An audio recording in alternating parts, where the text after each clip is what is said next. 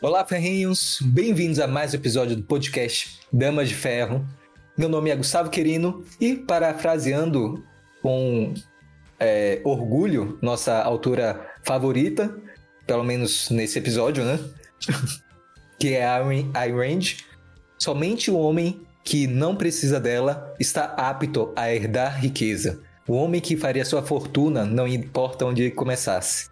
E é como construir essa nossa fortuna que nós vamos conversar hoje. Mas antes de apresentar o nosso convidado especial, vou apresentar aqui nosso gestor do podcast, Rafael Stratinsky. Como é que você está, Rafa?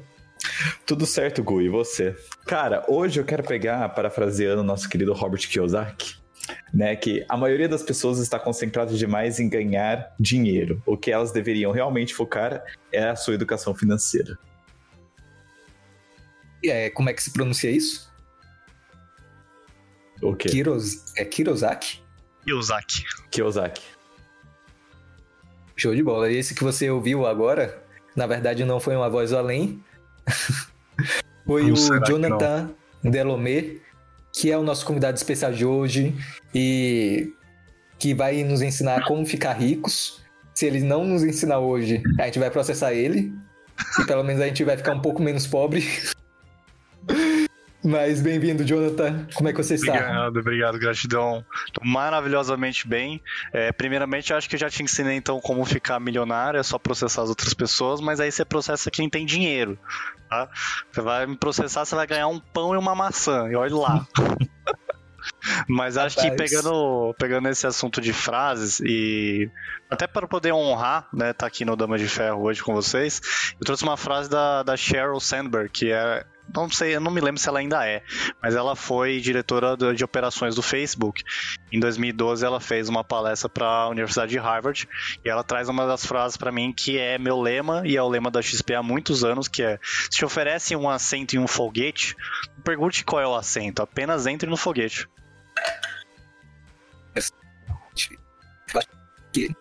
Precisamos dar um ponto duplo porque já passou uma nova autora, não sei, né? Não sei se ela tem um livro, mas uma nova personalidade aí, feminina, pra, pra gente conhecer. Então, dois pontos nessa nesse bingo, viu?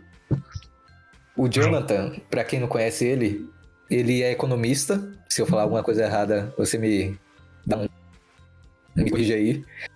Ele é economista, coordenador do é, SFLB, ou Students for Liberty Brasil, e CEO do Fortuna, que é o que a gente vai conversar hoje, né? Além de outras coisas também sobre o cenário econômico brasileiro, mundial, como enganar o AJ e etc. Não, não pode enganar o AJ porque eu sou um AJ legalizado também. Trabalho no Banco Itaú, então, falando isso, tamo junto. O coração sempre vai ser laranja. É, então não. Não vou nem falar o que aconteceu paguem, com a Itaú. Paguem seus agiotas, paguem seus agiotas, por favor. Inclusive se for não, eu. e então, se existe alguém que vai ensinar a gente a surfar nessa onda de bear market, é ele. E é isso, o podcast é seu, John. Pode seguir aí que, que falar qualquer coisa, qualquer besteira que o episódio é seu. Gratidão, Gu. Cara, primeiramente gostaria de agradecer a, o convite. É, sou muito grato, muito grato a todo o Dama de Ferro. Queria já deixar um agradecimento aqui para a Dani Zolobodkov, que é uma grande amiga, e a Stephanie, que são pessoas maravilhosas. E a senhorita Thalise também, para ela depois não ficar com ciúmes que eu só falei de duas, né? É, pessoas maravilhosas na minha vida que me ensinaram muito dentro aqui do SFL, né? Antes de fortuna, é, antes de começar todo esse projeto, é, quem me deu muito apoio foram essas três meninas para poder é, buscar um caminho a mais. E quem manteve dentro do SFL buscando mais e mais foi a própria Stephanie. Então, se hoje existe é, um Fortuna, é por causa é, dessas três pessoas. Então, estou muito grato por poder estar aqui hoje com vocês. É, acho que para poder explicar um pouquinho mais, bem de forma bem mais simples, se vocês quiserem saber mais, vocês vão lá na, no, no, Instagram do Fortuna, e aí vocês podem ver com os seus próprios olhos. Mas basicamente, o que é o Fortuna hoje? Hoje nós somos uma produtora de educação com entretenimento, mais conhecido no inglês, edutainment. É quando você coloca a educação financeira junto com o entretenimento. O que eu quero dizer com isso? É, em 2022, eu usei um exemplo para poder deixar mais, isso mais claro. É, se a gente pegar o vídeo mais assistido de educação financeira do, do Brasil, que é um vídeo do Thiago Nigro, ele tem dois anos e ele tem 6 milhões de visualizações. É, isso em dois anos. Então, se você for pegar ali em média, mais ou menos, foram quase 80, 70 mil visualizações mensais. Eu ainda sei fazer matemática, mas eu acho que não. É... E isso é muito pouco comparado com a população brasileira. A gente pode considerar ali que teve pessoas que assistiram mais de uma vez, é, teve pessoas que assistiram junto com outras pessoas, enfim. Então é, uma, é um valor muito pequeno. E todo ano a gente tem um evento no Brasil que é fenômeno, que é o BBB. Todo ano o BBB bate recorde de visualização é, em pay-per-view, na Globo, é o maior momento de bop da Globo, todos os anos, tirando Copa e eventos muito especiais. É o maior evento que acontece de, de é, entretenimento no Brasil. Fazendo essa comparação, a gente começou a entender que faltava uh, pessoas para conversar com uma população que não vai assistir o vídeo do Thiago Negro, não vai ver o vídeo da Natália Arcuri, não vai ver é, vídeos mais complexos ali de Bruno Perini, de é, Fernando Urich e assim por diante, que são pessoas que eu acho que são é, completamente é, exemplos nessa área, mas que eles falam nichados. Então, como que a gente vai atrás dessa pessoa? Ela teria que aprender até de certa forma por osmose, né? Ela está ali em contato daquela coisa, e ela vai aprendendo não é porque ela quer, mas é porque ela fica tanto tempo em contato, ela aprende. É, vai entrando ali no cérebro dela. A gente tem um psicólogo aqui, né? Vai poder falar muito mais de inconsciente e subconsciente. Então ela vai entrando em contato com essas informações e aquilo vai criando ali certas camadas dentro de conhecimento dentro dela. E se a gente puder utilizar algo que é entretenimento, que faz a pessoa ver de forma apaixonada, usando emoções, aquilo cria um vínculo entre o que ela está aprendendo e o que ela está sentindo. E aí, para você esquecer, não existe mais. É só você ver como funciona traumas e sentimentos fortes. A pessoa, quando passa por uma situação ou sente um sentimento muito parecido, ela traz aquela memória de volta no mesmo instante. Então, basicamente hoje o projeto do Fortuno, mesmo que embrionário nisso ainda, é criar esse tipo de conteúdo que eu possa impactar de forma a pessoa que ela consiga levar para o resto da vida informações sobre educação financeira que não é somente investimentos, não é somente falar é, sobre como saber investir o seu dinheiro, mas também trata-se desde você ter controle financeiro das suas contas, se trata de você saber se você quer às vezes abrir uma empresa ou não, se trata de entender quais são seus objetivos, suas metas, seus sonhos de vida e conter a capacidade é, cognitiva de tangibilizar isso, colocar no papel e botar em prática. Então, resumidamente, esse é o Fortuna hoje. Qual o nome do, do que você falou que é a junção entre entretenimento e educação? Edutainment. Edutainment. Meu Deus, meu inglês já foi. É education with uh, entertainment. Né? Exatamente. os dois ali e dá. E você acha que isso é algo comum na gringa, nos Estados Unidos, ou algo assim novo não, na gringa, na gringa não é algo assim novo, novo, mas ainda é algo é, sendo utilizado por poucos canais. É, existem alguns canais que fazem isso muito bem, que é o Veritasium, onde ele traz vários conteúdos complexos de física, física aplicada no dia a dia, é, explicando efeitos, e ele traz sempre uma coisa mais dinâmica. Então ele vai mais para esse caminho de mostrar realmente como funciona, e eu acho que é um canal perfeito sobre educação com entretenimento. Depois disso, a gente vai ter um canal que tem um nome muito difícil, mas é eu não vou lembrar. Ih, caramba, deu branco agora. Mas é um nome meio estranho e, e, e no final dele é In a Nutshell, né? Dentro de uma a casca de uma noz.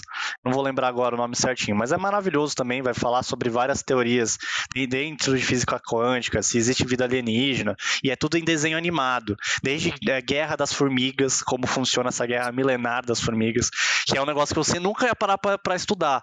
Mas o negócio é tão bem feito na, na, animação que você fica, cara, que coisa louca. É tipo uhum. um, um Animal Planet, só que legal. É, enfim, tem muitos canais que já usam isso Acho que quem faz muito bem isso num podcast é o Ben Shapiro. É, o Ben Shapiro com o Daily Wire faz muito bem essa questão de edutainment, mas já indo para uma questão mais de política, ele sabe falar de forma muito é, habilidosa, ele é bom na dialética dele, então ele consegue trazer muitas metáforas, muitas formas diferentes de explicar o mesmo conteúdo. O edutainment não tem uma forma só de você fazer, são vários tipos diferentes de você construir uma narrativa e trazer ali uh, uh, os elementos coesivos para você ensinar a pessoa. É, mas hoje em dia, principalmente nos Estados Unidos, já é bem utilizado. No Brasil, no Brasil eu ainda sinto falta, principalmente nessa parte de educação financeira. Eu diria que é mas, quase inexistente, né? Porque o pessoal em si não, não liga muito para educação financeira aqui. Ó, eu lembrei, assim, para não dizer que não tem ninguém, tem o Jovem de Negócios, que faz muito bem isso. Eu acho que nessa parte de edutainment, eu acho que ele pegou uma boa sacada. Me perdoe se eu cometer um crime aqui, uma blasfêmia, mas o jovem, o jovem nerd não, o caramba, me fugiu o nome. O, o que é o Atila. Atila. Atila não lembro. O nerd, Nerdonauta não. Deixa eu até ver aqui. Isso aqui eu vou cortar. No Reclames do Plim Plim. Reclames do Plim Plim.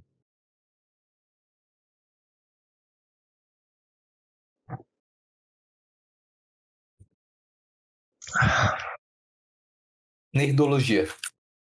Não conheço esse canal. Ah, o Nerdologia é algo bem, assim, eu acho que é algo parecido com essa pegada. Então eles juntam, juntam essa parte do entretenimento com a educação. Então, inclusive já fizeram alguns vídeos com, com o foco em economia, por exemplo.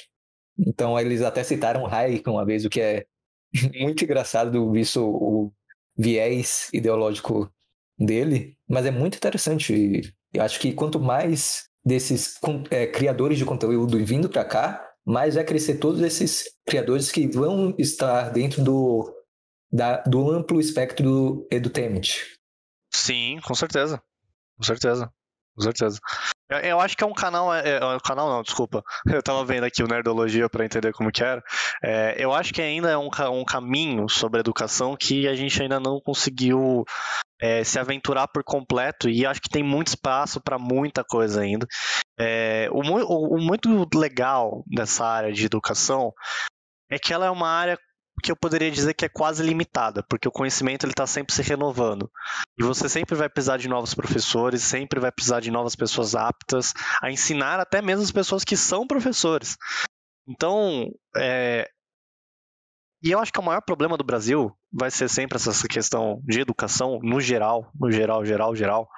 É, então, se a gente conseguir trazer mais gente para esse caminho, de ensinar as pessoas mesmo, é, com vontade mesmo, é com gosto de ensinar mesmo, acho que a gente tem ali o caminho para a liberdade. Essa emancipação da população é que vai levar a gente para um país digno mesmo. É, já, já alfinetando ali, que eu não alfinetaria no, no, no Fortuna em si, mas aqui eu vou, é, a gente começa a tirar as garras do Estado em cima do, do, do indivíduo. Show de bola.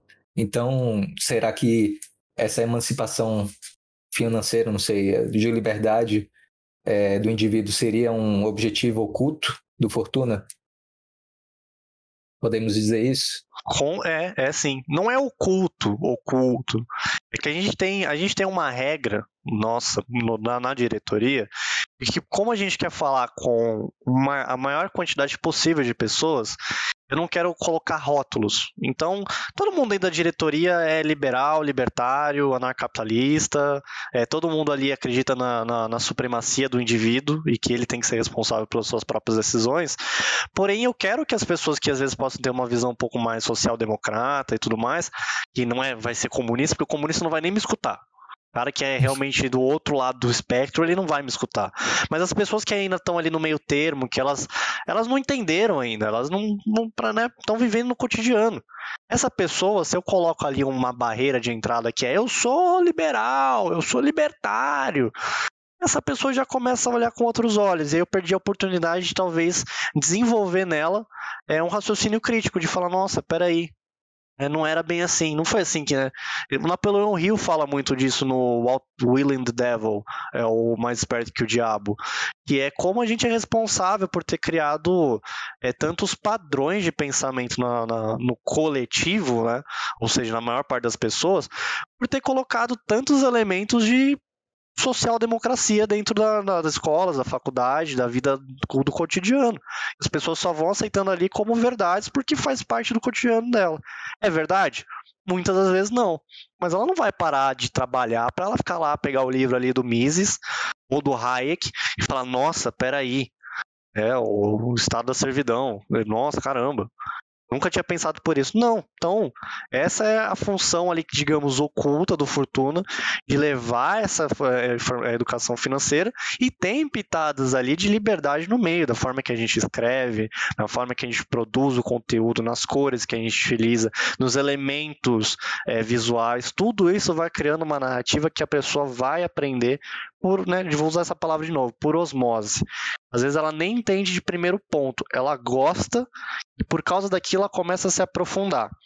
Por isso que um dos elementos hoje da nossa, da, da, da nossa cultura, né, do, ele é um timão. Porque é para você começar a tomar as rédeas, né, começar a tomar o timão da sua vida e poder navegar por todo o mar, inclusive em ondas bravas, é, com suas próprias mãos e não ficar dependendo de terceiros para fazer isso por você. Olá, ferrinhos! Vim trazer um recado quente para vocês. Nós estamos lançando nossos produtos do Damas de Ferro. Se você sempre quis se vestir com as nossas ideias, agora você pode. Nós estamos com camisetas e canecas exclusivas, com estampas que você não vai encontrar em nenhum outro lugar. Tudo isso com a qualidade garantida que a Viés nossa parceira tem. Então não perca tempo, corra agora para adquirir no site da Viés, viesbr.com. Fico por aqui e bom episódio. O que diga-se de passagem da verdade foi um belo símbolo ter escolhido, eu achei muito bonito do Timão. Gratidão. E... Cara, é o que você brinca, na verdade, essa parte de osmose é muito interessante na TCC, né? Justamente do pré-consciente, né? Como a gente chama na TCC que é antes da pessoa tomar aquela consciência de que na verdade ela está fazendo aquilo, onde vem nossos pensamentos automáticos e faz nossas atitudes, né?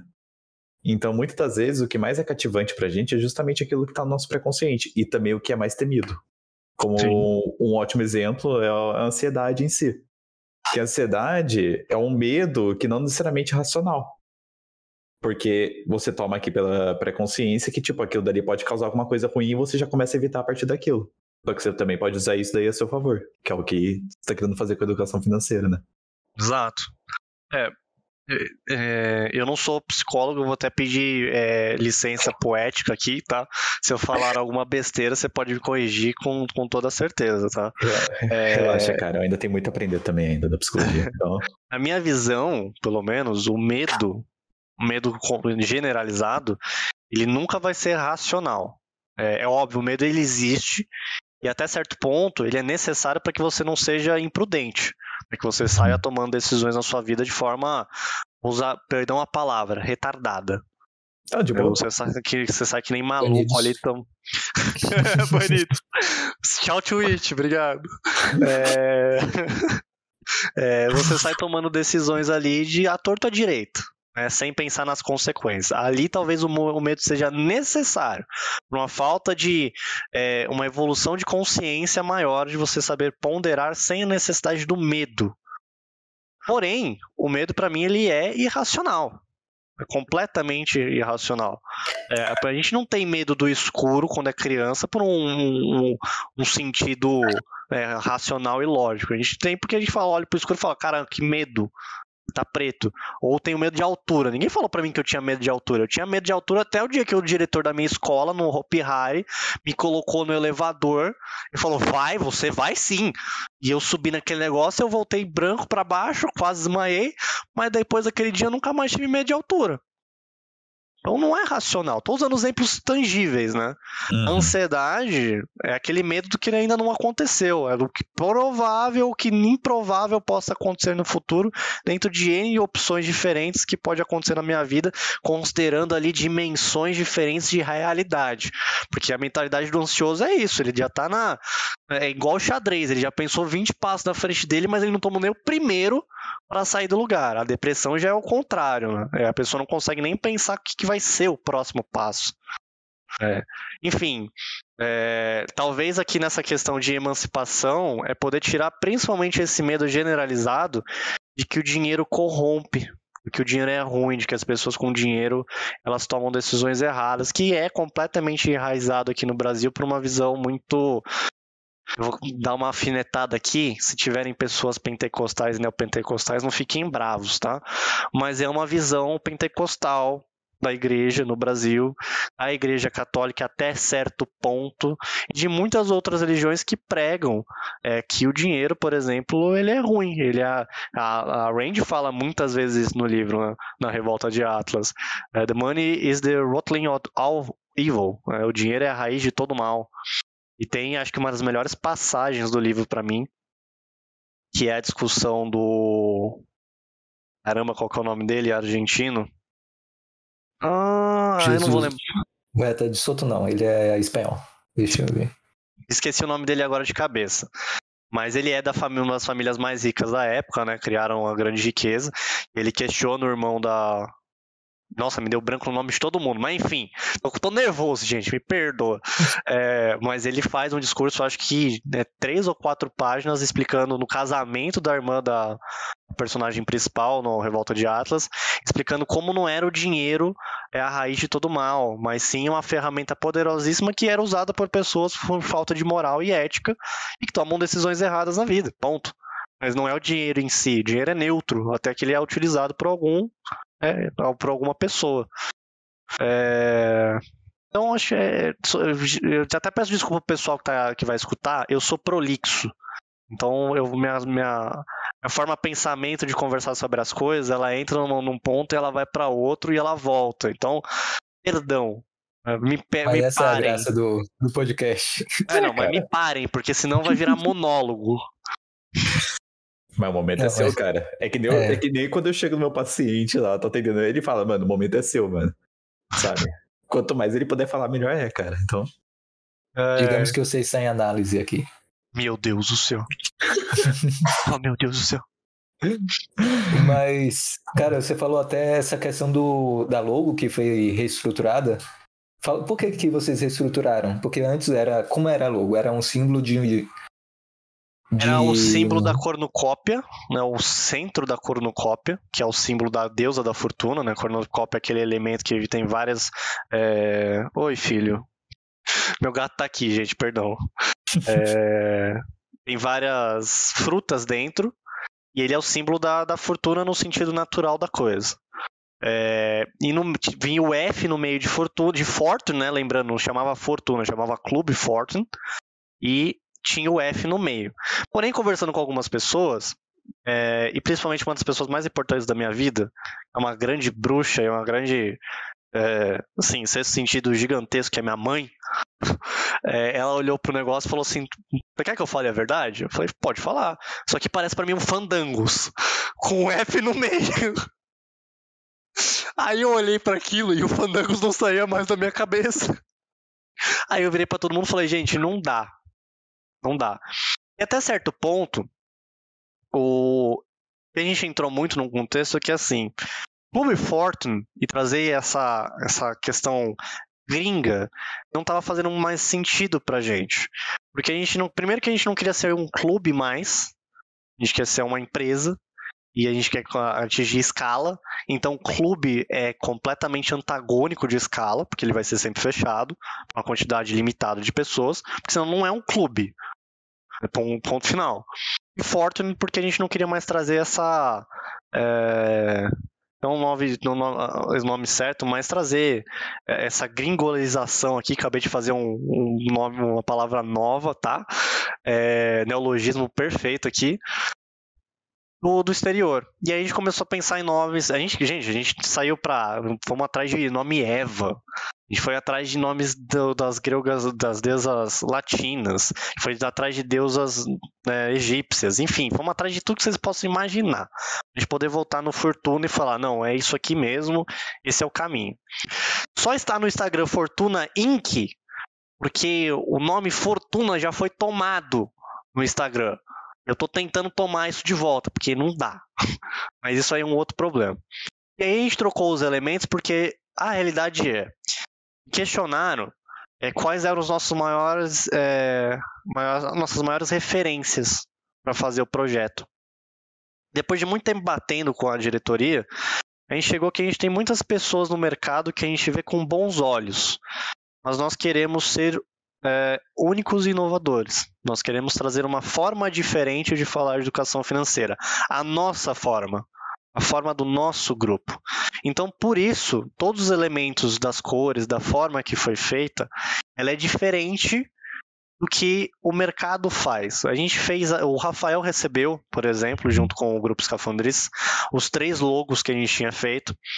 E das três logos a gente não ficou com nenhuma. A gente fez uma mistura de elementos para poder construir algo original.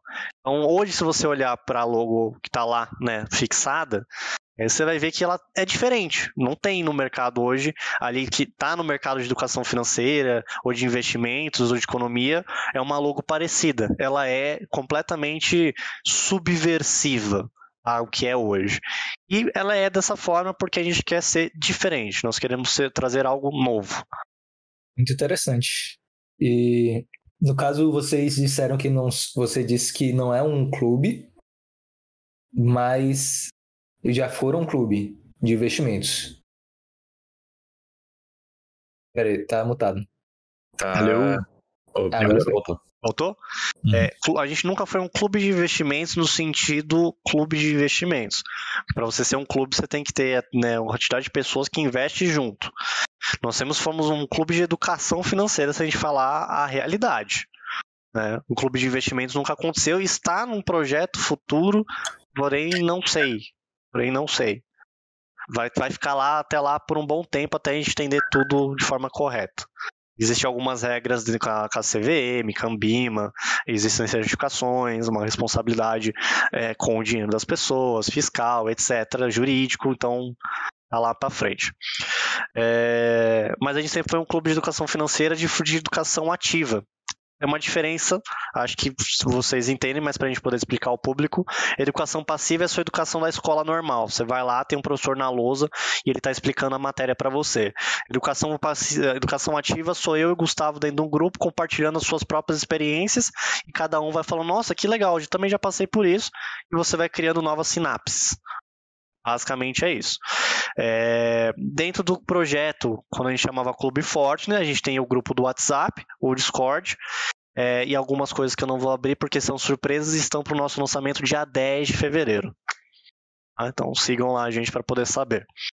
E hoje no grupo a gente tem 140 pessoas participando no grupo do WhatsApp. É, e compartilham de tudo, desde o do cotidiano, né, as políticas do dia a dia. Americanas, a gente ficou debatendo lá, acho que dias e dias as situações da americana, e todo dia saía um negócio novo, todo dia tinha uma informação nova. E a gente tem pessoas mais velhas que já têm empresa fundada, como é o nosso assim, ó, um queridão pra gente, é, que é o Thales Feliciano, que tem a sua própria empresa de imóveis. É, aí a gente tem pessoas ali que estão tá dentro, do, dentro de fundos de investimentos, como o Lucas Granziol. A gente tem pessoas que estão tá no banco, igual eu. Então acho que tem muita gente compartilhando as é, informações desde nível básico até um nível avançado. Então sempre vai ter uma renovação ali de informações. Então essa é a forma ativa. E aí no Discord é onde a gente constrói ali a maior parte da comunidade, é onde a gente começa a trazer ali pessoas para participar, fazer eventos, fazer nossas jogatinas, né? É, e assim vai indo. Olá, ferrinhos! Vocês sabem que nós do Damas de Ferro estamos em praticamente todas as plataformas digitais? Estamos no Spotify, YouTube, Instagram, Facebook e ainda o mais importante, nós temos nosso próprio site Lá você encontra artigos sobre todo tipo de tema atual que envolva a liberdade ou a falta dela.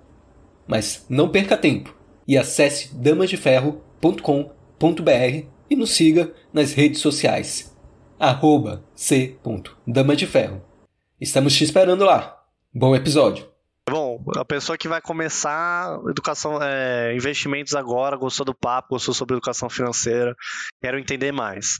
É, como eu falei, busco conhecimento, porém é, é, importante ir lá no nosso, no nosso Instagram, a gente tem material de base. Então, o que, que é um CDB, o que, que é renda fixa, o que, que é renda variável, é, como fazer uma, uma planilha é, DRE para quem tem empresa. Então, coisas bem básicas e bem genéricas a gente tem ali para você começar a estudar. Mas o que, que eu particularmente diria para você, se você quer começar a ter uma vida plena financeiramente? É, é, lição de casa. Ninguém tem vida plena se não faz a sua lição de casa. Qual que é a lição de casa em educação financeira e para você fazer investimentos? Saber quanto você gasta e quanto você ganha. Simples assim. Então, eu sei quanto eu gasto, se eu sei quanto eu ganho, eu sei se eu tenho dinheiro para poder guardar, eu sei se eu estou gastando mais do que eu tenho tá saindo no cartão de crédito, tá saindo no meu, no meu, no meu LIS, né, no meu limite ali do, da conta, e tá saindo nos empréstimos que eu tô fazendo doido a rodada, doido a rodada, tô pegando ali empréstimo com FGTS, tô usando meu INSS, não sei o que lá mais o que, e assim por diante. Você começa a entender isso. Eu entendi como está a minha vida financeira, eu começaria a fazer estratégias de investimento. Algumas pessoas têm maior capacidade é, de guardar mais, outras menos, existem responsabilidades da vida. Eu começaria a colocar ali porcentagens. Eu vou dar o meu exemplo. Eu, dentro do que eu, quanto eu ganho, como bancário, eu tiro 15% todo mês que automaticamente vai para investimentos. Automaticamente. Qual que são os meus investimentos nesses 15%? 5% vai para dentro do Fortuna, que seria tecnicamente a minha renda variável. 10% vai para renda fixa, que é minha previdência, que é junto com o banco, vai lá todo mês, 10% debita, pá, tchau. Jonathan, mas tem outros investimentos melhores do que esses. É verdade, tem mesmo. É, tem, tem ótimos outros fundos de investimentos. Porém, eu prefiro fazer isso com o banco. É onde eu trabalho, é onde eu tenho segurança, é onde eu vou estar um certo tempo. Então, eu deixo lá. É renda fixa, tá junto com a Selic ali. Tá sempre pagando mais que a inflação, tá ótimo, tá, tá perfeito. De resto, eu sei que 40% dos meus gastos são renda, é, são gastos fixos. Minha casa, meus cachorros e gatos que eu tenho que cuidar, é, minha faculdade, é, mas enfim. 40% de custo fixo, mais 15% ali já de investimentos é 55%. Então eu só posso ter ali de custo variável 45%. De onde você gasta 45% de custo variável? Depende do mês às vezes eu tenho que arrumar meu carro, às vezes eu tenho que fazer alguma coisa. Eu sempre tenho uma renda discricionada. O que é a renda discricionada? É a renda que não tem objetivo nenhum, é o que sobra lá na conta. Se é um uhum. mês que eu estou mais apertado, aquele dinheiro vai para pagar uma conta a mais, vai para facilitar minha vida. Se não, eu sei que no próximo mês eu vou estar tá tranquilo, vai para investimentos também. Mas é assim que você vai ponderando no meio de mês a mês, é, fazer bons aportes, bons investimentos. É, eu recomendo, já que a gente estava falando de beer market, é, que as pessoas que são mais conservadoras não entrem no mercado agora. Espera, para as pessoas que não são conservadoras, já leram, por exemplo, Axioma de Zurique, já têm um certo conhecimento e querem ter um risco, vai para cima que agora é a hora. Agora é a hora de se arriscar. Mas cada perfil é um perfil. Não tem certo e não tem errado. E o que você quer é o que você não quer. Ponto, acabou. Então você pode buscar mais risco e ganhar mais dinheiro, ou perder mais dinheiro, esse é o risco. Ou ser mais conservador e ter certeza que você vai ganhar alguma coisa, mas também você deixou de ganhar alguma coisa. Então, esse é o pensamento da pessoa que quer ser investidor e está começando agora a ter a ideia. É, fazer até uma metáfora com montanha russa, né? Tem aquela montanha russa que você nem tem, você nem tem apoio para os pés, né? Que é mais arriscada ali, só que daí tipo tem mais emoção. Sim. Mais emoção, imaginamos como ganho. E tem aquela montanha russa que tem o brilho, é de boinha, sabe? Tipo aquele lá do circo que na verdade nem tem emoção no negócio, é um negócio é, certinho. Exato. Então... Tem a montanha russa do Hopi Hari, que é de madeira, faz um barulho desgraçado, dá um medo da pega, você acha que você vai morrer. E você tem a, a montanha russa do, do PlayStation que fechou, que você realmente morreria. e a B3, né? Mas, por exemplo, né, o Jonathan, daí tenho duas perguntas, né? Uma é mais pessoal, que é justamente, por exemplo, eu não tenho uma renda fixa. Tenho uma renda variável. Por eu ser psicólogo clínico, né? Nem sempre eu vou receber o mesmo valorzinho todo mês. Né, eu diria que, na verdade, entendendo um pouco assim sobre o mercado financeiro, quer dizer, sobre educação financeira, seria tipo, você tem que aprender a ter uma média. Então, mais ou menos, você sabe quanto que você pode ganhar no mínimo, quanto que você pode ganhar no máximo, você coloca a média ali no negócio. Não sei se seria o certo a se fazer, no meu caso. Porque meu problema, na verdade, é que nem problema de empreendedor, só que empreendedor fudido ainda, né? Não é empreendedor que tá ganhando ali um rios de dinheiro, que daí, ah, não, só vou ter que deixar de comer uma lagosta no dia. Mas é, um é, os, os, famosos é, de, é, presidentes de MEI, né? É, então, CEO de MEI. A questão é que, por exemplo, não sei se eu vou ganhar o que eu deveria ganhar ou se eu vou ganhar menos, né? Porque daí, se a pessoa desmarcar, eu deixo de ganhar e. Meu, pau no meu cu, né? Mas. É, para quem tem uh, sua parte da sua renda muito variável, é, né, existem muitas pessoas assim. Inclusive, né, fiz a brincadeira aqui da MEI, mas o MEI também funciona desse jeito. Por mais que ele seja uma empresa, né, o empresário não, nunca tem certeza quanto ele vai ganhar no final do mês. O uhum. faturamento dele sempre vai variar. Mas enfim, essas pessoas é importante você. Não é uma média, mas use a porcentagem em seu favor, porque 10% é 10% não importa onde. Agora, hum. 10%. Pô, peraí. Esse mês, minhas contas estão muito mais alto porque aumentou demais, né? Ganhei muito menos, mas continuou 45% ali de custo, de custo fixo. Você vai ter que tirar de algum lugar. Ou você tira do que está entrando, ou você tira do famoso reserva de emergência. Para uhum. isso que uhum. existe uma reserva de emergência. É para isso que todo mundo diz que o primeiro passo para começar a ter novos caminhos para investimentos é a reserva de emergência ou de oportunidade porque senão você vai ficar sempre preso a, né, nesse caso aqui, quando é renda variável, você vai ficar sempre preso a, nossa, esse mês veio muito pouco, o outro mês veio demais. Eu, como bancário, eu vou dar um, uma opinião que é aversiva ao, ao mercado, a maior parte das pessoas que estão no mercado assim de influências, mas eu vou ser bem sincero. Tenha eu não vou falar palavrão porque minha mãe tá aqui do lado. Tenha um seguro na sua vida, pelo amor de Deus. Sabe, tenha o seguro, para de ser idiota. Com todo respeito, para de ser idiota e paga o seguro. Paga o seguro da Nubank, é 15 reais, pelo amor de Deus. Se alguma coisa acontecer com você, as pessoas que eram dependentes de você, no caso de pessoas que têm dependência, ó, essa pessoa está protegida. Eu sei que não vai salvar a vida dela, mas melhor alguma coisa do que nada, né? Tipo, né? Uhum. Cara, faleceu o pai que né, colocava o dinheiro na comida dentro de casa. Pô, 150 mil, que é o caso da Nubank, por exemplo, faz uma diferença, velho. É, uma, é a diferença entre ir pra rua, né, não ter dinheiro para pagar o aluguel, e ter o dinheiro para poder pagar o aluguel por um tempo. Falta essa mentalidade para as pessoas. Eu sou de um perfil completamente risco. Completamente risco. Eu arrisco pra caramba. Mas, gente, eu tô numa casa. minha casa aqui tá tudo certo. Ninguém me tira dessa casa. Pode vir só o Estado. O Estado brasileiro pode chegar aqui, bater na porta e me tirar daqui. Mas, é. mesmo com tudo que está acontecendo no Brasil, ainda é difícil alguém tirar, me tirar da minha casa. Se alguma coisa acontecer, eu vou vender arte na praia. No caso aqui em Atibaia, no, na montanha. Mas eu vou lá e eu vou vender arte na praia. Não tem problema nenhum. Eu vou dar um jeito. Se eu for demitido do banco, eu tenho meu dinheiro de reserva.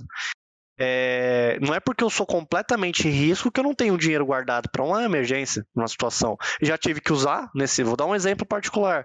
Agora, em dezembro, eu tive que utilizar para uma oportunidade de fazer uma aquisição é, para minha noiva. Que se eu não tivesse dinheiro na conta para poder fazer essa aquisição, eu não faria. Eu ia perder uma ótima oportunidade. Então, essa é a ideia. A educação financeira é saber principalmente ter discernimento e raciocínio lógico de você tomar as melhores decisões. É o que a gente fala muitas vezes em economia, que é a assimetria de informação.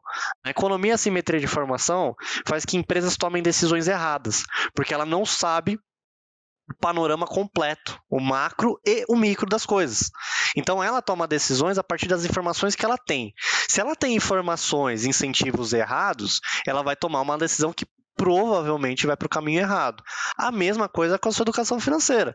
Se você tem tanta informação que vai contra isso, você provavelmente vai tomar uma decisão errada. Como que a gente inverte esse caminho? capacidade é, de raciocínio lógico. Como que você vai atrás de capacidade de raciocínio lógico? Estudando. Estudando, estudando, estudando, estudando. De, vou entrar no assunto de novo. A maior parte das pessoas tem capacidade de pegar um livro, que eu não vou pegar ele agora, mas pegar, por exemplo, o Antifrágil, do Taleb, e pegar livro de 800, 900 páginas de economia de Keynes, e não sei o que lá mais, e de Mises, e de Smith, de Hayek, e ficar lendo? Não. Nem um monte de gente vai conseguir pegar o livro da Ambev, do Cicupira, e como fazer a sua empresa ganhar muito mais? Não. Deveria? Provavelmente. Mas elas não têm tempo no dia a dia delas. É correria, é conta para pagar, é filha para cuidar, é tudo isso. Uhum. Então, a, a, função do Fortuna é, por exemplo, facilitar essa, essa situação. Imagina que a gente tivesse uma novela que passasse na Globo às 8 horas na, da, da noite, um dos, dos personagens mais importantes, protagonista, tá passando uma situação de, né, de, de, de, complexidade financeira, e ele consegue se desvencilhar de tudo isso estudando. Olha a, a, a informação que você está trazendo para a pessoa que está assistindo de forma indireta. Você pode quebrar esse ciclo vicioso de as pessoas né, são pobres porque nasceram pobres, vão morrer pobres porque nasceram pobres. Então, essa, é, no longo prazo, essa é a ideia do Fortuna. Eu quero ter é, novela, série, educação. Esses dias eu tava, só pra te dar de exemplo de novo, eu tava abrindo o Netflix, né? Tava vendo lá série do, do, do Lucas Neto. Não agrega com todo respeito. Com todo respeito. Se você, tiver, se você estiver vendo isso, tá bom? Eu assisti a Xuxa quando era criança. A Xuxa para baixinhos. Mas não agregou nada na minha vida. Não agregou nada quando eu era criança. Sabe o que, que agregou muito para mim? Uma, um, um joguinho de videogame que tinha para computador que era do Coelho Sabido. Acho que não sei quantas pessoas viram Coelho Sabido na vida. Mas era maravilhoso aprender com o Coelho Sabido matemática, é, álgebra, né, matemática álgebra, é, português, é, várias coisas que eu nunca esqueci na minha vida. E eu aprendi por causa do Coelho Sabido. Cara, Depois tinha, tinha... Tinha uns desenhos muito legais também, desculpa cortar, que de Imagina. criança também, como o mundo de Bigman, né? Hum, de Bigman, assisti. Zubumafu é, também. Zubumafu, TV Cultura é, tinha várias coisas legais. É, tinha o Art, Art Attack da, na, na Disney, não, era Disney? Uh, acho que nem não era lembro. Disney na época. Não mas... era Disney ainda. Mas enfim, tinha o Art Attack que trazia muitas coisas legais. É, tinha Caio na TV Cultura que trazia muitas reflexões. Uhum. Tinha aquele, aquele cachorro vermelho que eu não vou lembrar o nome. Clifford. Clifford, que trazia muitas coisas legais. Enfim, isso é o edutainment, na minha visão, que traz é, resultado. E, assim, eu assisti o Winx quando a gente tinha 14, 15 anos. E por mais que se fosse um desenho besta, se eu tivesse, tivesse um desenho que ele estivesse falando a mesma coisa, como a Winx com fadinhas, coisas bonitinhas, o quanta coisa eu não poderia ter aprendido antes. Uhum. Então, é, essa é, no longo prazo, a nossa visão. Trazer esse tipo de, de educação. Cara, isso é muito legal, até porque, por exemplo, é engraçado como que o pessoal tem dificuldade de conseguir pegar, sentar um pouquinho e, tipo, sei lá, ver vídeo de 10 minutos que seja alguma coisa séria, né? Então, quando a pessoa pega algo descontraído, né, brincando com a dopamina ali do negócio, a pessoa consegue ter muito mais facilidade para aprender. Vai muito mais na. Mas é chato, mas vamos, mas vamos concordar, Rafa, é chato, cara. É, mas. É chatão. Oh, você quer um exemplo? O pessoal não sabe. inclusive, faço convite para participar também. Hoje a gente tem o nosso aprofundamento no livro no, nos cafandeiristas. Pô, concorda comigo que foi muito chato ler aquele livro? Ah, Tirando o fascínio do cara por, pra terceirizar a culpa de tudo em psicologia, né? Mas é psicológico é, e fácil. É, cara, é chatão. Oh, pegar a Revolta de Atlas, tem momentos do livro que, com todo respeito a Rand e ao Damas de Ferro, tem momentos que você lê o Revolta de Atlas é chato. As primeiras 200 páginas do livro é maçante. E se você não... que expulsa. Mas é maçante. Eu amo o livro, de paixão. De paixão. Foi o meu livro que me trouxe para esse caminho. Mas é maçante. E, de novo, você falou uma coisa muito importante: é efeito recompensa, efeito dopamina. É claro que meu, a minha função com Fortuna em primeiro momento é criar aquela faísca demais. Essas, essas esse sistema de recompensa cria faísca de você querer ir atrás de mais. Quando você for se aprofundar em qualquer coisa da sua vida, vai ser muito mais chato. vai ser muito mais maçante, porque é aprofundamento. E quanto mais você vai se aprofundando, mais questionamentos.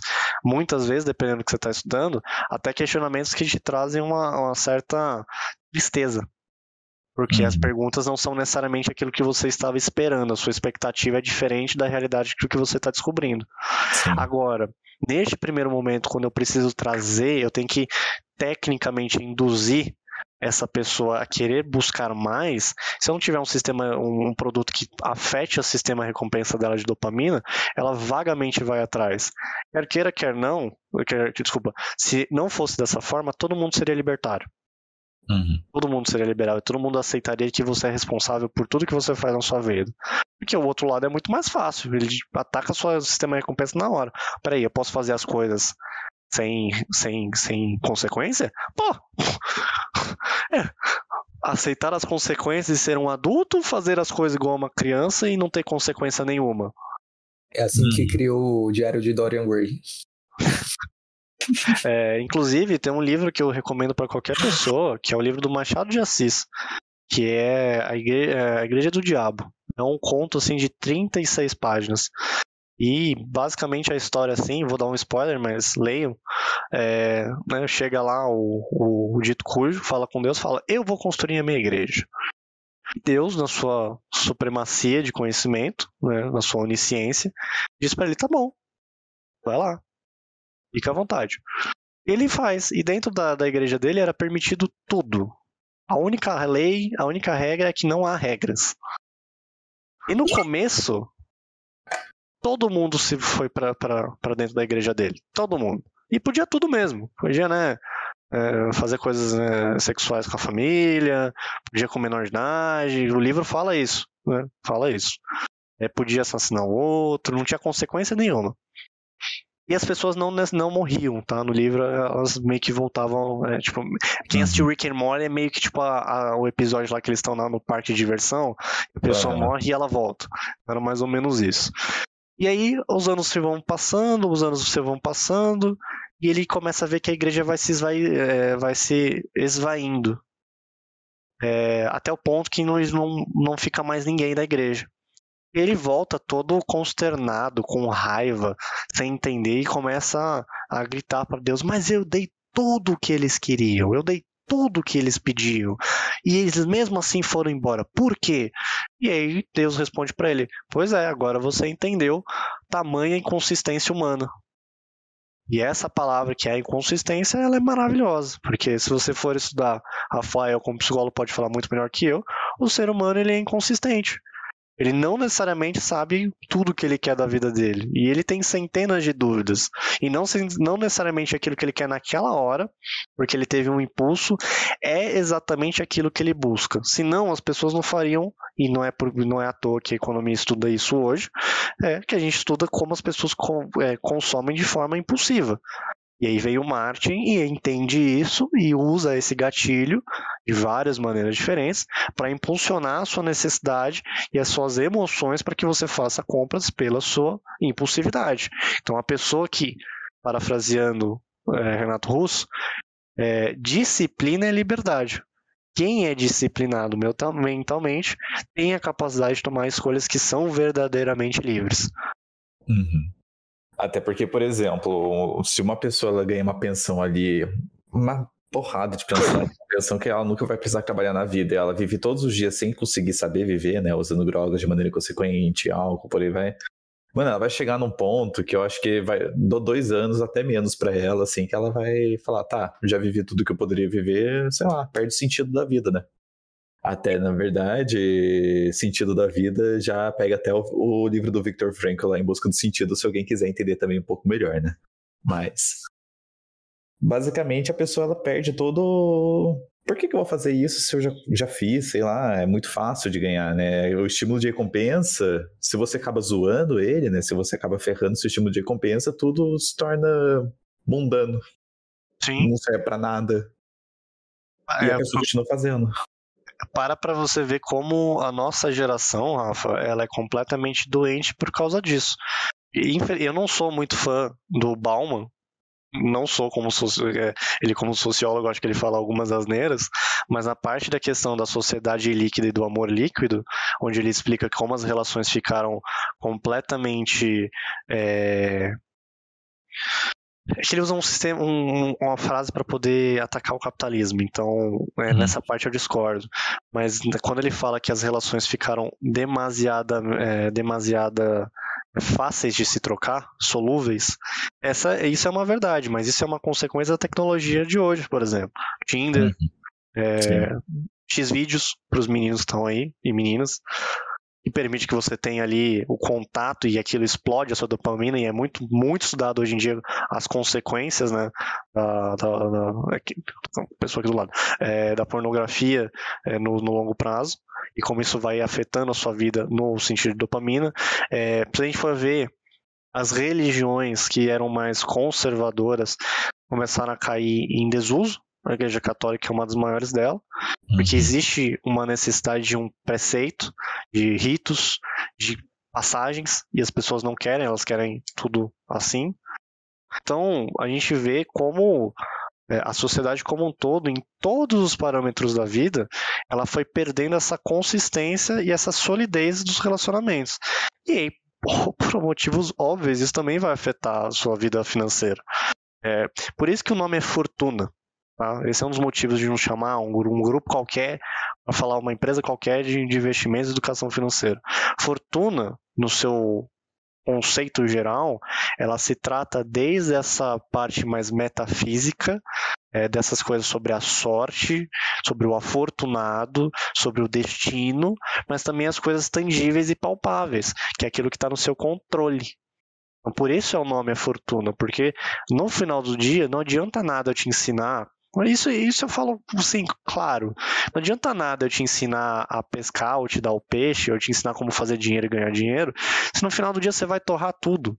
E na verdade, no final do dia, eu te ensinei só você destruir sua vida. Porque eu não te dei também as ferramentas que podem fazer você ter uma moral uma ética para entender que o dinheiro, ele só é um elemento. Ele é um elemento para você poder fazer outras coisas, para você ter liberdade para tomar outras decisões. Você quer construir uma empresa, você quer viajar o mundo inteiro, você quer viver fazendo caridade, não importa. Mas se você não tem a disciplina de entender quais são seus objetivos, quais são suas ambições e saber ponderar isso numa balança, no longo prazo, sinto muito te dizer, você vai tomar o risco da ruína em algum momento. Sim. É, até para avançar mais um pouco, Jonathan, até, por exemplo, como que é, na parte de educação financeira, como que a pessoa pode entender um pouco ó, tanto a inflação como também investimentos, tipo fundo imobiliário, sabe? Sim. Inflação, acho que é um tema que, graças a Deus, o brasileiro estuda um pouco mais comparado com o resto do mundo. A gente passou por situações muito mais complexas de inflação que a gente está vivendo hoje. Por mais que o real tenha perdido aí 86% do seu valor desde a sua criação, ainda é melhor que o cruzeiro, né, o cruzado, que o negócio era absurdo. É, Para você entender mais de inflação, eu, são exemplos bestas que você pode usar todo santo dia para você entender como ela realmente funciona. Porque na, na teoria e na, quando você vai ler o livro, você vai entender que inflação é um aumento generalizado de preços. Isso pode, para algumas pessoas que não estudam economia, ter um entendimento errado. Peraí, aumento generalizado de preço pode significar, então, que é, o, o produtor está aumentando o preço. Mas por que, que ele está aumentando o preço? Porque há uma oferta maior de moeda no final do dia, a moeda ela não tem efeito neutro, como se costumava se acreditar é, em algumas décadas passadas, onde a quantidade de oferta de moeda não afetaria o preço dos produtos. Mas a gente hoje entende, principalmente com a existência de bancos centrais, que a quantidade de oferta de moeda vai afetar é, os preços é, no amplo sentido. E aí tem alguns estudos é, um pouco mais aprofundados que você vai entender o que é uma inflação neutra, quando é o aumento por causa simplesmente do aumento é, de, de, oferta de moeda, a inflação real, que vai ser quando houve realmente uma escassez maior de produtos, e aí há um aumento real dos produtos, porque é simplesmente o mercado balanceando ali a quantidade de produtos limitados versus a quantidade de moeda tecnicamente limitados. É, e assim por diante. Eu recomendaria tem um vídeo. Tem um vídeo. Esqueci o nome dele. Não vou lembrar o nome dele. Depois eu, eu é, se vocês forem editar, vocês colocam. Eu vou mandar para vocês. Vocês colocam na minha cara o nome dele e o qual que é o vídeo que é esse vídeo. É, e acho que na parte de fundos, de, é, fundos imobiliários, fundos de investimentos, acho que para mim, uma das melhores pessoas para você poder estudar essa parte um pouquinho mais técnica é o pessoal da Suno, da Suno Research, do Thiago Reis. Acho que eles falam muito bem, Thiago Baroni, professor Baroni, né? Fala muito bem disso. É, tem vários livros gratuitos deles, né, e-books gratuitos para você estudar sobre esse tema. Temos materiais no, no, no Fortuna, no, no, Instagram sobre isso. Tem vários reels que a gente fala sobre isso. Tem material novo lançando que a gente vai vai lançar daqui a pouco, já já, em apoio ao SFL é, e o é, Líderes do Futuro, que é um projeto do SFL que a gente vai levar para dentro das escolas públicas, que a gente está fazendo três episódios que explica a criação da moeda, como a moeda funciona, até a existência das moedas novas, que são as criptomoedas. Então a gente faz um vai ser quase 60 minutos, tudo animado, tudo bonitinho. Inclusive, se vocês quiserem colocar é, um pedacinho dele, eu mando para vocês, para vocês poderem colocar. Eu acho legal uma pessoa entender do que, que eu estou falando. E, e a gente... copy? Oi? A gente toma strike? Não, não toma porque é o material todo nosso. Ah, não, tem, não tem nenhum é, material. Não. Não, a gente não vai dar strike em vocês, né? Pelo amor de Deus. É tudo nosso. Tudo, tudo, tudo, tudo é, original. Então, tem ali um negócio bem legal sobre moeda. E estudar. Estudar. Livro, livro, livro, livro. Se quer aprofundar nesse caminho, livro. Livro, livro, livro. O livro vai ser seu melhor amigo. Mais do que a gente. Aprofundamento, livro. Aprofundamento maior ainda, talvez faculdade. Talvez, mas aí se você realmente quer caminhar como um profissional. Você está indo mais para uma coisa mais para minha vida, para a vida da minha família, acho que todo esse material que eu falei antes já está de bom tamanho para você tomar melhores decisões e, não menos importante, tem assim um assessor de investimentos do seu lado quando você for tomar decisões. Você não precisa acreditar no cara às cegas. Mas o cara também é um profissional que estudou, trabalhou, e muitas vezes ali tem um conhecimento que pode te ajudar tomar melhores decisões. Mas no final do dia, tem a capacidade de pensar por si mesmo. É, já pegando o gancho do Rafael, aproveitando que a gente está nesses últimos minutos aí, queria. Você falou de um termo, um conceito importante na questão de investimento, mas eu queria agora pular para as polêmicas, assim. Eu quero tirar corte. Essa é a verdade. tá Não tem muito segredo. Quero tirar corte. Manda aí. Vamos lá. Eu vou falar uma coisa, você fala em um minuto o que você acha. Tá, vai ter que mais um minuto, tá? Casas Americanas? É... Deixa em cinco minutos se o cara quiser, pô. Não, Casas Americanas é assim. É... Até onde eu consegui estudar do material que a gente conseguiu juntar, os sócios não é a primeira vez que há um, um caso de, de erro contábil ou uma fraude contábil. Aconteceu com a Heinz, é uma empresa que eles fazem parte lá no exterior. É, acho que no Brasil falta muito fiscalização mas não é regulamentação, é alguém fiscalizando essas coisas, porque nos Estados Unidos a SEC é, foi que descobriu e fez o processo contra a Heinz. No Brasil a CVM simplesmente continuou funcionando, não se importou e depois só foi abrir investigação quando o negócio já estava na mídia assim de forma polêmica. É, tem minhas preocupações, acho que o Barça já tinha avisado do setor inteiro como né, varejo. É, risco sacado é um negócio muito comum, muito comum, inclusive em pequenas varejistas. É, o banco, pelo Itaú, trabalha com muitas empresas com risco sacado. Não é um crime essa parte de risco sacado. A situação foi a, a representação contábil do risco sacado dentro da contabilidade é, da Americanas, que quando foi fazer seu, o seu balanço, não colocou os juros né, e não colocou o risco sacado ali dos, né, dos empréstimos com juros na parte de, de devedores eh, em financeiras e bancos. Então dava-se essa diferença gigantesca e depois com esse aprofundamento maior foi descobrido que havia dívidas maiores ainda eh, do que a primeira contada. Então é uma bola de neve. Acho que a oportunidade faz o ladrão. É simples assim. Tá bom. Eike Batista. Mito. mito. Simplesmente mito. É, por mais que. Tem muita coisa errada na história dele, mas o cara é genial. Acho que eu te... foi. Não lembro se foi com você que eu falei, Rafa. Me... Não tenho certeza. Mas alguém tinha me falado, e eu concordo, que assim. É, o, o Ike Batista é um belo exemplo do que uma pessoa inteligente muito conhecimento, muito sábia em, em, em, negócios, pode fazer quando ela não tem moral e ética. Simples assim. A bússola moral e ética do Ike Batista permitiu que ele tomasse decisões completamente desfavoráveis para o mercado, e aí parecendo meio socialista, mas não sendo, para o coletivo. E aí entenda o coletivo da forma que vocês quiserem. Sociedade, ela, né? Sociedade, exato. E que option? Me recuso a responder alguma coisa sobre que option. Essa é a minha resposta. Se você trabalha com opções binárias, boa sorte, provavelmente você vai quebrar, a não ser que você esteja fazendo para brincar igual eu fazia com moeda fictícia. Nunca coloquei um. É mais fácil você ganhar numa mesa de poker que tem estratégia e xadrez e sinuca do que no IQ Option. Simples assim. Investimentos ou apostas esportivas? Não entendi a pergunta. É tipo, para eu escolher um dos dois?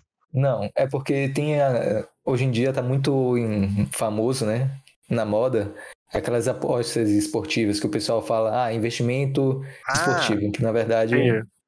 É, Jogo do bicho, sabe? Aquele, aquele negócio que quando você era criança, assim, seu pai falava, pega um maço de cigarro pra mim e, e aposta na zebra, sabe? É, eu não tinha coisa com meu pai, mas tudo bem.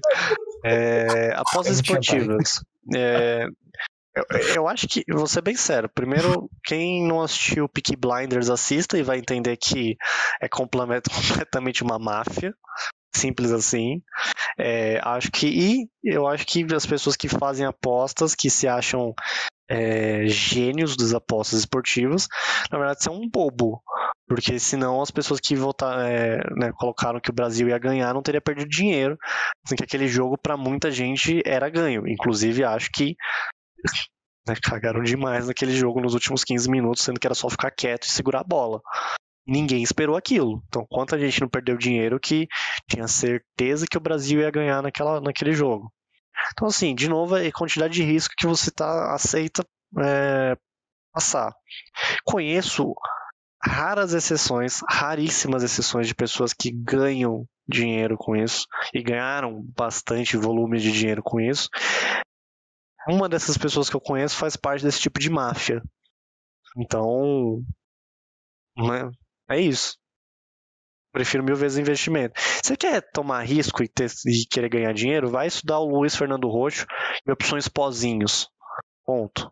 Vai lá. Lá você vai ganhar uma grana. Saiba fazer direito. Paga o curso dele. Finalizando, OnlyFans. Ótima forma de fazer dinheiro. É, se, sua questão moral é totalmente defasada ali, você não liga para isso, sabe? Se, só, se o seu único motivo é fazer dinheiro, o OnlyFans é uma ótima forma. Gente, mercado, mercado pornográfico tá aí desde sempre, o mercado da prostituição tá aí desde que o mundo é mundo. O OnlyFans é só uma forma que o mercado encontrou que talvez a pessoa tem mais autonomia do trabalho dela. E tem gosto pra tudo lá. Já, já vi umas histórias absurdas que tem lá dentro. Aí se você. Eu tenho. O Gustavo tá com aquela, aquela cara tipo assim, ah, você já pagou? Não, nunca paguei. Nunca vou pagar. Não Mas... pago, né? Não pago. Cara, eu ganho. A, a questão, na verdade, é que, por exemplo, o que eu vejo até do OnlyFans, né? É uma forma de você conseguir se prostituir sem ter que é, prestar contas para um cafetão e de você não ter o né, o, a parte, o ônus, né, de se prostituir, que é literalmente ter que fazer o uhum. ato. né? Com alguém que É, você é o não gosta. psicológico, é o psicológico total. O OnlyFans é psicologia completa. Completa, completamente, completa, completa. Eu vejo, eu- vai, eu conheço alguns casais liberais que tem e posta lá. E são casais felizes? Aparentemente sim. É, Sim. é de, é de novo aquela questão assim: é, você tá confortável com aquilo? Você quer aquilo pra sua vida? Eu, pela minha visão, pela forma que eu vivo a minha vida, pelos meus valores, pela minha moral, pela minha ética, é inconcebível. Inconcebível, porque eu quero construir de vida. Mas, pra pessoa não é. E de novo, agora vamos ser libertáriozão. Tá, tá tipo afetando quem ali? Afetando o que ali? Ninguém. Tem pessoas comprando porque querem ver, tem pessoas produzindo porque querem produzir, porque gostam de dinheiro, quer ter o dinheiro querem fazer aquilo. E se sente bem. A responsabilidade é dela. Se vai ter consequências lá na frente, a consequência também é dela. Sim. Então, essa é a mentalidade que né, o liberal, o libertário deve ter sobre esse assunto.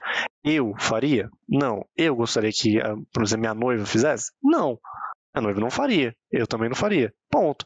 O outro casal lá quer fazer? Cara, deixa outro casal, tá lá em paz, tá vivendo a vida deles no, no território deles, da propriedade privada deles, o relacionamento deles, a intimidade deles. É simples assim.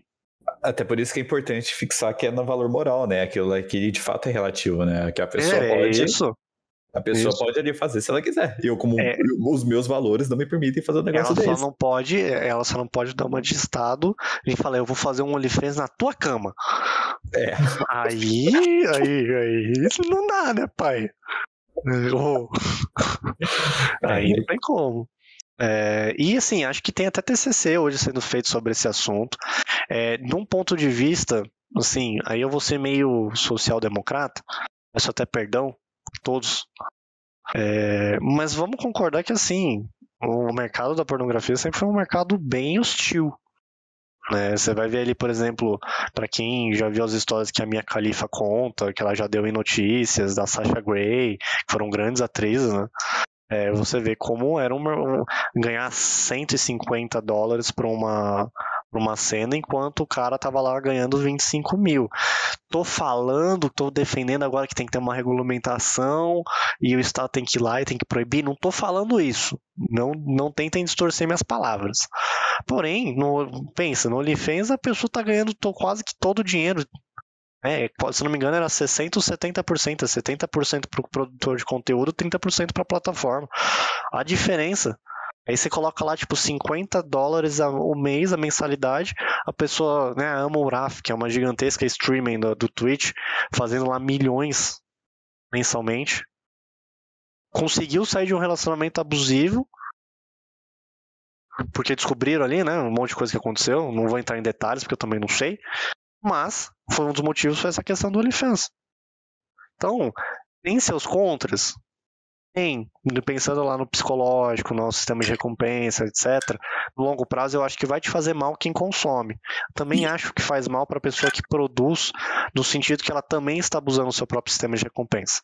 Na minha visão, minha visão. Pensando aqui como cérebro humano, cérebro humano, química, neurologia e psicológico. Não estou fazendo um julgamento moral ou ético da situação. É, acho que você tem na questão moral e ética a liberdade de tomar essas decisões fazer o que bem entender com isso. Porém, quando tiver consequências e se tiver consequências, você deve arcar de forma individual com elas. Não pode chegar para mim e querer que eu resolva o teu problema. É simples assim. Acho que esse é a situação. Obviamente que eu não estou dizendo que quem está no OnlyFans está pedindo isso. Mas, vendo a massiva cultural que a gente está hoje, de que os outros são responsáveis pelas dores alheias, não, não me assustaria chegar daqui 5, 6 anos e a gente ter um bolsa OnlyFans. Não me assustaria. Inclusive, na verdade, com a vitória do Nines, eu tava até pensando que além da. Meu companheiro ganhar a bolsa picanha, a gente também vai ter a bolsa cabaré. Né, mas... É isso. Esse é o meu pensamento sobre o OnlyFans. Inclusive, já puxando esse. É, ia falar alguma coisa, Rafa? Não, pode falar, pode falar. Não, só ia puxar esse gancho do. do futuro, né? Do- das novas bolsas que vão surgir aí.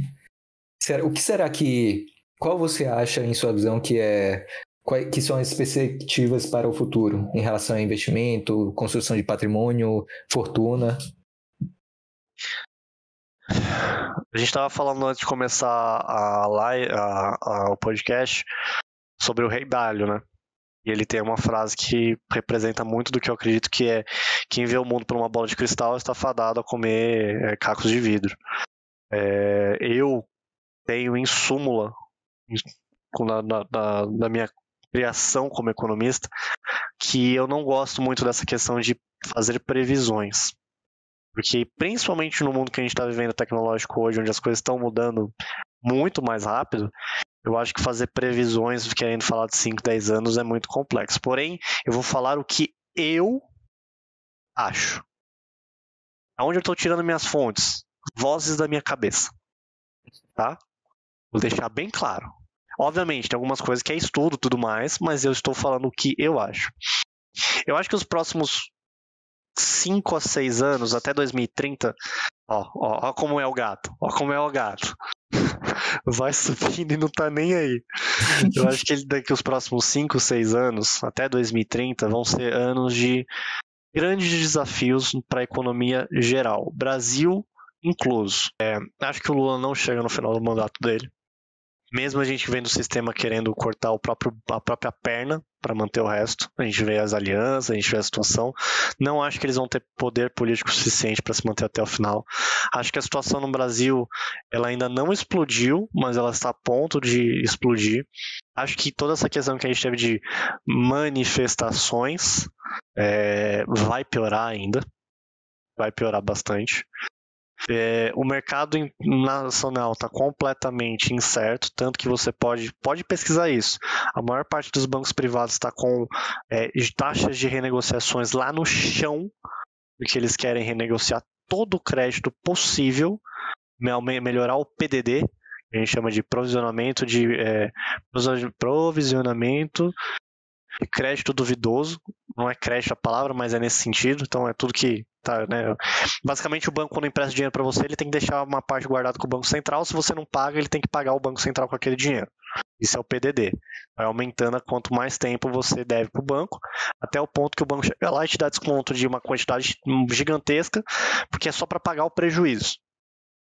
É, o banco está com renegociações a taxa de 0,99, 0,50, 0,60 para poder realmente trazer esse crédito de volta, trazer uma, uma reestruturação uh, das empresas no Brasil. Isso não é só o Itaú, isso é geral. É, pode ver lá que o, no, no balanço do Bradesco, o PDD deles tinha aumentado de 6 para quase 8. Isso é muito, são dois pontos percentuais que representam ali quase bilhão. Pouco mais de bilhão, se eu não me engano. Enfim, é, a economia brasileira está em frangalhos ainda. Commodities está segurando na hora que a gente tiver um, um freio, como aconteceu, que foi que deu essa baixa agora na bolsa nos últimos dias. Das commodities, a gente vai sentir isso na pele.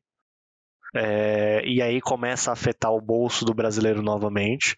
Nós não vamos ver as regras dos impostos de renda passando, nós não vamos ver a, a lei do salário mínimo melhorando de verdade. E isso vai começar a criar mais antipatia social é, vão construindo pessoas que vão ficar mais e mais irritadas. É um lado brigando com o outro, né? São forças antagônicas ali se discutindo. É, acho que o dólar não vai subir tanto igual todo mundo tem falado. Acho que o dólar se mantém ali porque o mundo inteiro está bem péssimo, inclusive os Estados Unidos tem, tem passado por situações bem complexas. É, essa moeda, essa moeda única entre Brasil e Argentina, acho que é uma piada de mau gosto é, e para quem não entendeu aquilo muito bem, as pessoas estão falando que é uma moeda única e tudo mais, não é, tá? Não é uma, um euro da vida, é só uma moeda de troca ali entre os dois, entre os dois países. Tem uma moeda é, exterior que é o dólar para poder fazer as negociações. É, basicamente, eles querem sair do padrão dólar. É, não vai acontecer. É ridículo. É uma piada, é uma piada idiota. Assim, zero pro Haddad para isso aqui. É, tem uma dívida gigantesca ainda para ser resolvida, deixada pelo governo Bolsonaro, por mais que tivesse no final do mandato dele teve um superávit, mas com esse auxílio Brasil barra Bolsa Família de 600 reais, com todas as regras que foram feitas, temos ali um déficit grande. ou vamos para aumento de impostos, ou vamos para aumento de dívida. Porque a gente sabe que esse governo não vai reduzir custo. Simples assim. Pode ter. Na última reunião ministerial, o Haddad disse que teria ali cortes, mas eu duvido que isso vai acontecer. Duvido, duvido, duvido. Vamos ver como vai ser a questão do ICMS, porque já começou a ter aumento de gasolina na, na raiz para os distribuidores. Quando acabar o ICMS, volta uma quantidade importante de impostos e de custo para o consumidor final. Europa, frangalhos. Para quem segue um pouco mais, pode ver que é, a Alemanha teve que liberar vários espaços para retirar carvão que ela não liberava mais, pelo frio. É, outros países como Holanda, Polônia passando situações deploráveis nesse inverno e faltar nas casas. É, Inglaterra passando por uma crise gigantesca, afetando ali a moeda, a libra esterlina. Portugal sendo Portugal, os pigs sendo pigs, né? Portugal, Itália, Grécia, Espanha. Rússia não tem o que falar. Rússia continua na, na, sua, é, na sua guerra contra a Ucrânia. Não acho que vai acabar tão cedo. Não acho que ela ganhe também a guerra. China me dá medo. O, os ânimos da China começam a, ficar, a ficar mais é, complexos. Ali quando a gente vê, come, começa a ver passos ali para talvez uma invasão de Taiwan. E se tiver uma invasão de Taiwan, não sei o que acontece com o mundo, porque até onde eu acredito, Estados Unidos faria uma intervenção. E se a gente tivesse uma intervenção Estados Unidos versus China, uh, brace yourselves, the worst has come, né? o pior veio. Uh, Basicamente é isso. É, esse é meu panorama dos próximos sete anos. Eu acho que isso começa a melhorar em 2030, quando a gente parar com essas baboseiras de SG, quando a gente parar de dar é, vazão para criança de 20 anos de idade. How dare you? Hum. Né? Quando a gente parar com isso. Quando a gente entender se a gente não conseguir, a gente não realmente produzir mais com menos e realmente começar a diminuir os custos para todos os consumidores, conseguir introduzir é, o continente africano, conseguir introduzir a América Latina no, no, comércio internacional e derrubar muita, muitas barreiras e aumentar a liberdade das pessoas em empreender, em ter negócios, em construção de patrimônio, é, o, Brasil, o mundo inteiro está meio que fadado a bons anos de recessão se continuar nesse caminho. É o que eu vejo. E eu, o que eu sinto pelos nossos líderes, é o que vai acontecer. É, nem, coisa... me, nem mesmo Trump, nem outros líderes para mim são referências. Ah, isso eu acho que é um dos maiores problemas do nosso século. Falta líderes, falta bons líderes. Ah, não, a gente tá pegando a primeira coisa que vê pela frente ali, que concorda o mínimo com a gente, a gente abraça aquilo lá, como se Exato. fosse Salvador. Mas é uma coisa que é, até brinco com meu pai, né? Que ele mesmo fala também, né? Depois de toda essa crise que tá dando com a China, né, o Brasil poderia ser uma puta investimento para poder fazer. Só que não é um país sério. O problema do país do Brasil é maior, que a maior questão do Brasil é a insegurança jurídica, cara. Quem que vai investir aqui? Assim, Vamos ser sinceros. É, eu tenho meu, meu trabalho de TCC é sobre matriz energética nuclear. Eu gosto de estudar isso porque eu não sei, mas eu gosto de estudar isso. É, quem viria aqui no Brasil, digamos que fosse permitido, porque não é. é é, do, a, a, busca por energia nuclear do Brasil ela é completamente monopolizada pelo Estado. Angra 1, Angra 2, Angra 3, ponto, acabou. É, e ninguém vai atrás disso. Mas digamos que fosse né, liberado. Uma, uma planta de energia de, de usina nuclear estilo Angra demora em torno de 15 anos para se pagar, para bater o break-even. Que já é uma planta antiga, tá? Existem plantas muito melhores hoje em dia, mas estou dando um exemplo mais simples de se pesquisar. É, quem faz um investimento no Brasil de 15 anos? Exato. Em 15 anos pode ter passado três governos diferentes. Ou. Não, desculpa, 4, 8, 12. Quase quatro governos diferentes ou no mínimo dois governos diferentes. É quatro governos de quatro ou dois governos de oito. Quem faz investimento com uma, uma loucura dessa? Com, com, uma, com um sistema jurídico, tributário, ah, um dia você está sendo cobrado por uma coisa, outro dia você está sendo cobrado por outra. um sistema onde o fiscal pode chegar na tua casa e que eu vi acontecendo. O cara bater na tua casa, você ser um pequeno empreendedor e o cara te multar, levar suas coisas porque tu não pagou a propina. Então, como que você quer que um país seja levado a sério dessa forma? Como? Sim. Não tem como. Como que você fala para um investimento como um investidor como o Rei Dalio trazer toneladas de dólar para dentro do Brasil, sendo que ele não sabe o que vai ser amanhã, porque um dia a Petrobras estava valendo 40, num outro estava valendo nada. A maior empresa do Brasil.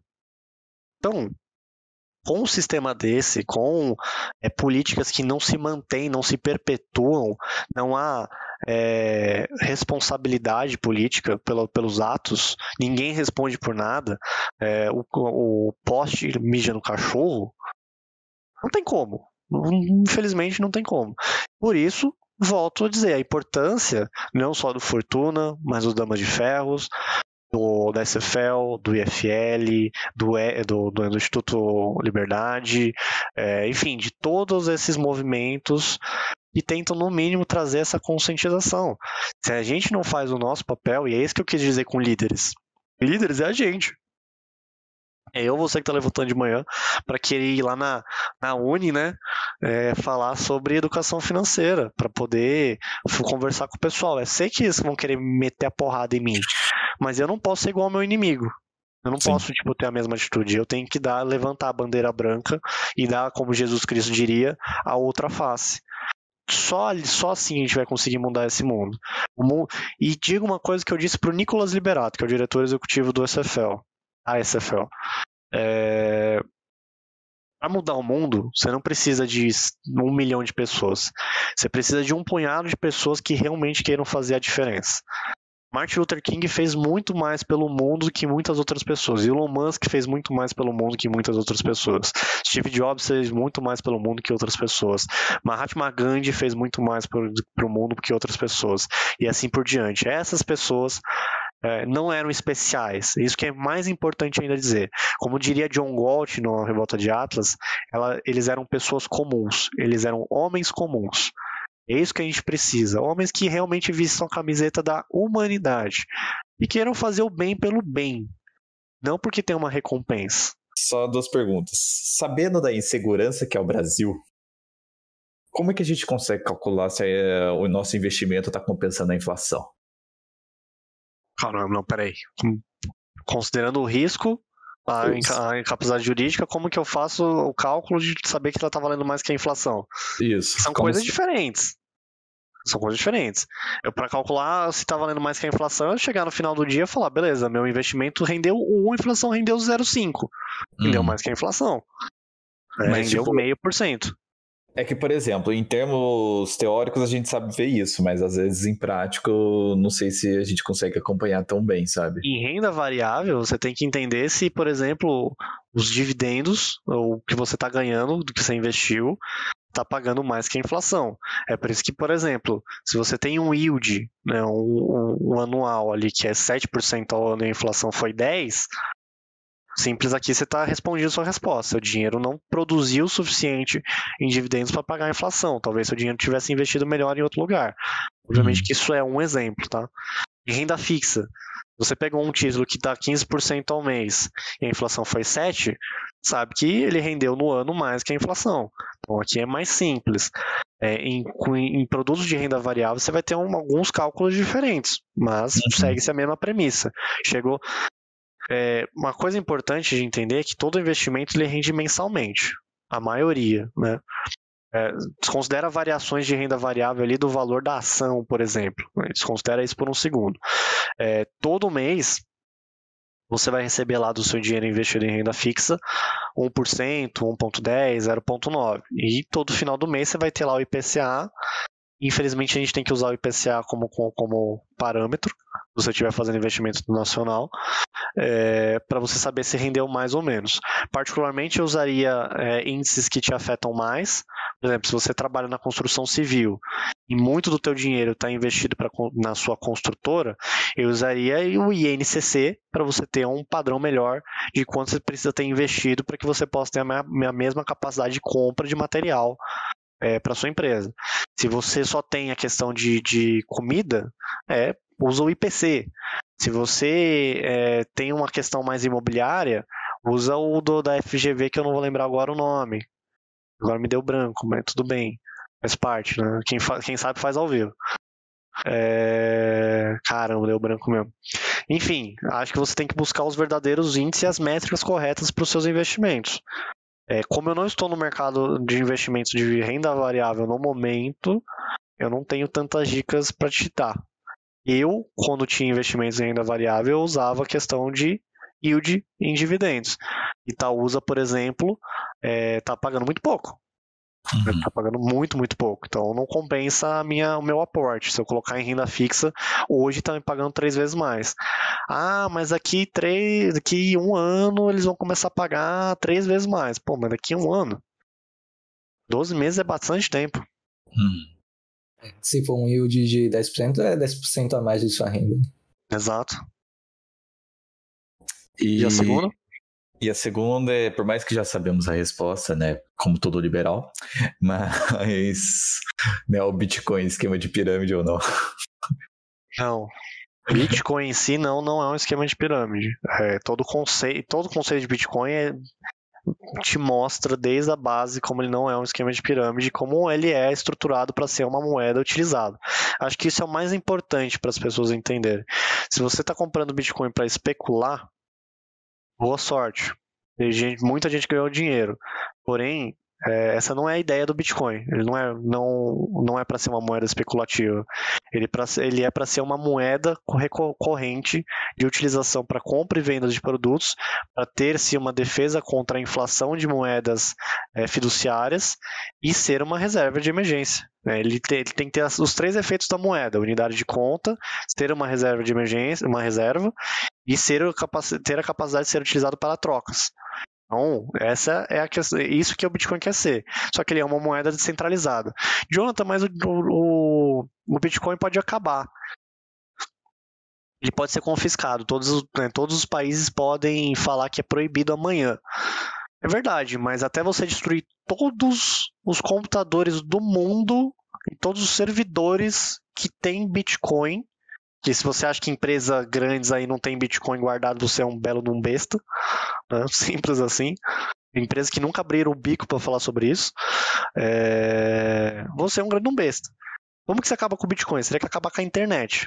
E aí acabar com toda a rede, toda a grid. E aí você acabou com o Bitcoin. Mas se você fez isso, você pode ter certeza que o seu pro... menor problema vai ser se o Bitcoin acabou ou não. Porque se a internet acabou nesse nível, amigo, ou você voltou para o mundo das cavernas, ou a gente está num totalitarismo mundial onde a ONU tomou conta de todo mundo e é um poder centralizado e você é um, só um escravo. É, talvez isso é, uma, isso é uma coisa que acho que as pessoas precisam entender em Bitcoin. É, cada criptomoeda, falando em mundo de cripto, tem a sua funcionalidade. Existem esquemas de pirâmide dentro do sistema do, do Ether, com moedas, com tokens com moedas paralelas? Sim. Tome muito cuidado quando você for fazer investimentos ou especulações nessas moedas. Quem pegou a época da, da, da, dos grandes ICOs, né, é, que foi os grandes lançamentos de moedas novas e dos grandes jogos que eram é, Play to Earn, tomou uma porrada enorme. Quem foi com calma e foi comprando mais Bitcoin, foi se realmente estudando, foi entendendo é, o novo sistema de Ether e tudo mais, foi tendo mais retornos. Simples assim. Perfeito. Quer já finalizar algo? Antes de finalizar, porque nós sempre perguntamos, isso é rápido, um minuto. Tá a gente sempre pergunta antes de é, para os convidados, antes de finalizar, é indicação de livro para quem quer. Você já deu vários aqui, né? Mas quem quer conhecer sobre investimento, sobre fortuna, sobre qualquer indicação que você acha que vale a pena para quem está ouvindo agora? Para mim, os, os livros, o livro cabeceira. Se você não leu, não importa. A maior crítica desse livro é que eu discuto de todo mundo, que é o investidor inteligente do Benjamin Graham, que é o Guia Clássico para Ganhar Dinheiro na Bolsa. A maior crítica que todo mundo tem aqui, ah, mas o livro é de 1900 e bolinha, ah, mas hoje o mercado é muito diferente. E aí você vai pegar aqui parte do livro, onde mostra a época da inflação de 70 e né, de 70 a um, a um pouquinho antes para 70. E você vê quantas paralelas você consegue fazer para os dias de hoje. Então, isso aqui é um livro de cabeceira para você entender as, a, a, mentalidade de como você tem que fazer investimentos. Se você quer ser conservador, igual ao Graham, tá? Um livro para você ter para a vida, que tá, eu ainda nem tirei da capa. Aqui, isso aqui foi presente do IFL. Caminho da Servidão, do Hayek. Cabeceira, você entender o que é liberdade e como realmente o Estado funciona. E para mim, acho que o livro que iniciou minha, a, a, minha busca por mais, e isso aqui é um livro base, e tem algumas críticas que eu faço dele, tá? Porque tem alguns pensamentos meio neo-keynesianos e keynesianos demais, mas ele, ele é uma síntese de toda a economia. Toda. Então são cinco anos aqui, que é o livro da economia. Que é, assim, acho que foi o que iniciou para mim a vontade de querer estudar mais sobre isso. E é um livro super fácil, né? Até para mostrar para vocês, é aquilo que eu falo de edutainment, né? Ele é vários desenhos, ele é gigantão, né? É muito mais fácil de entender. Ele tem várias é, imagens juntos. Então, acho que vale muito a pena. Ele vai falar de todos os economistas, sem exceção. E tem Hayek, e tem Mises. É, vai ter Marx também, mas tudo bem. E é isso. Acho que esses são os três livros que eu recomendaria. Em figurinha, os austríacos não vão gostar. Brincadeira.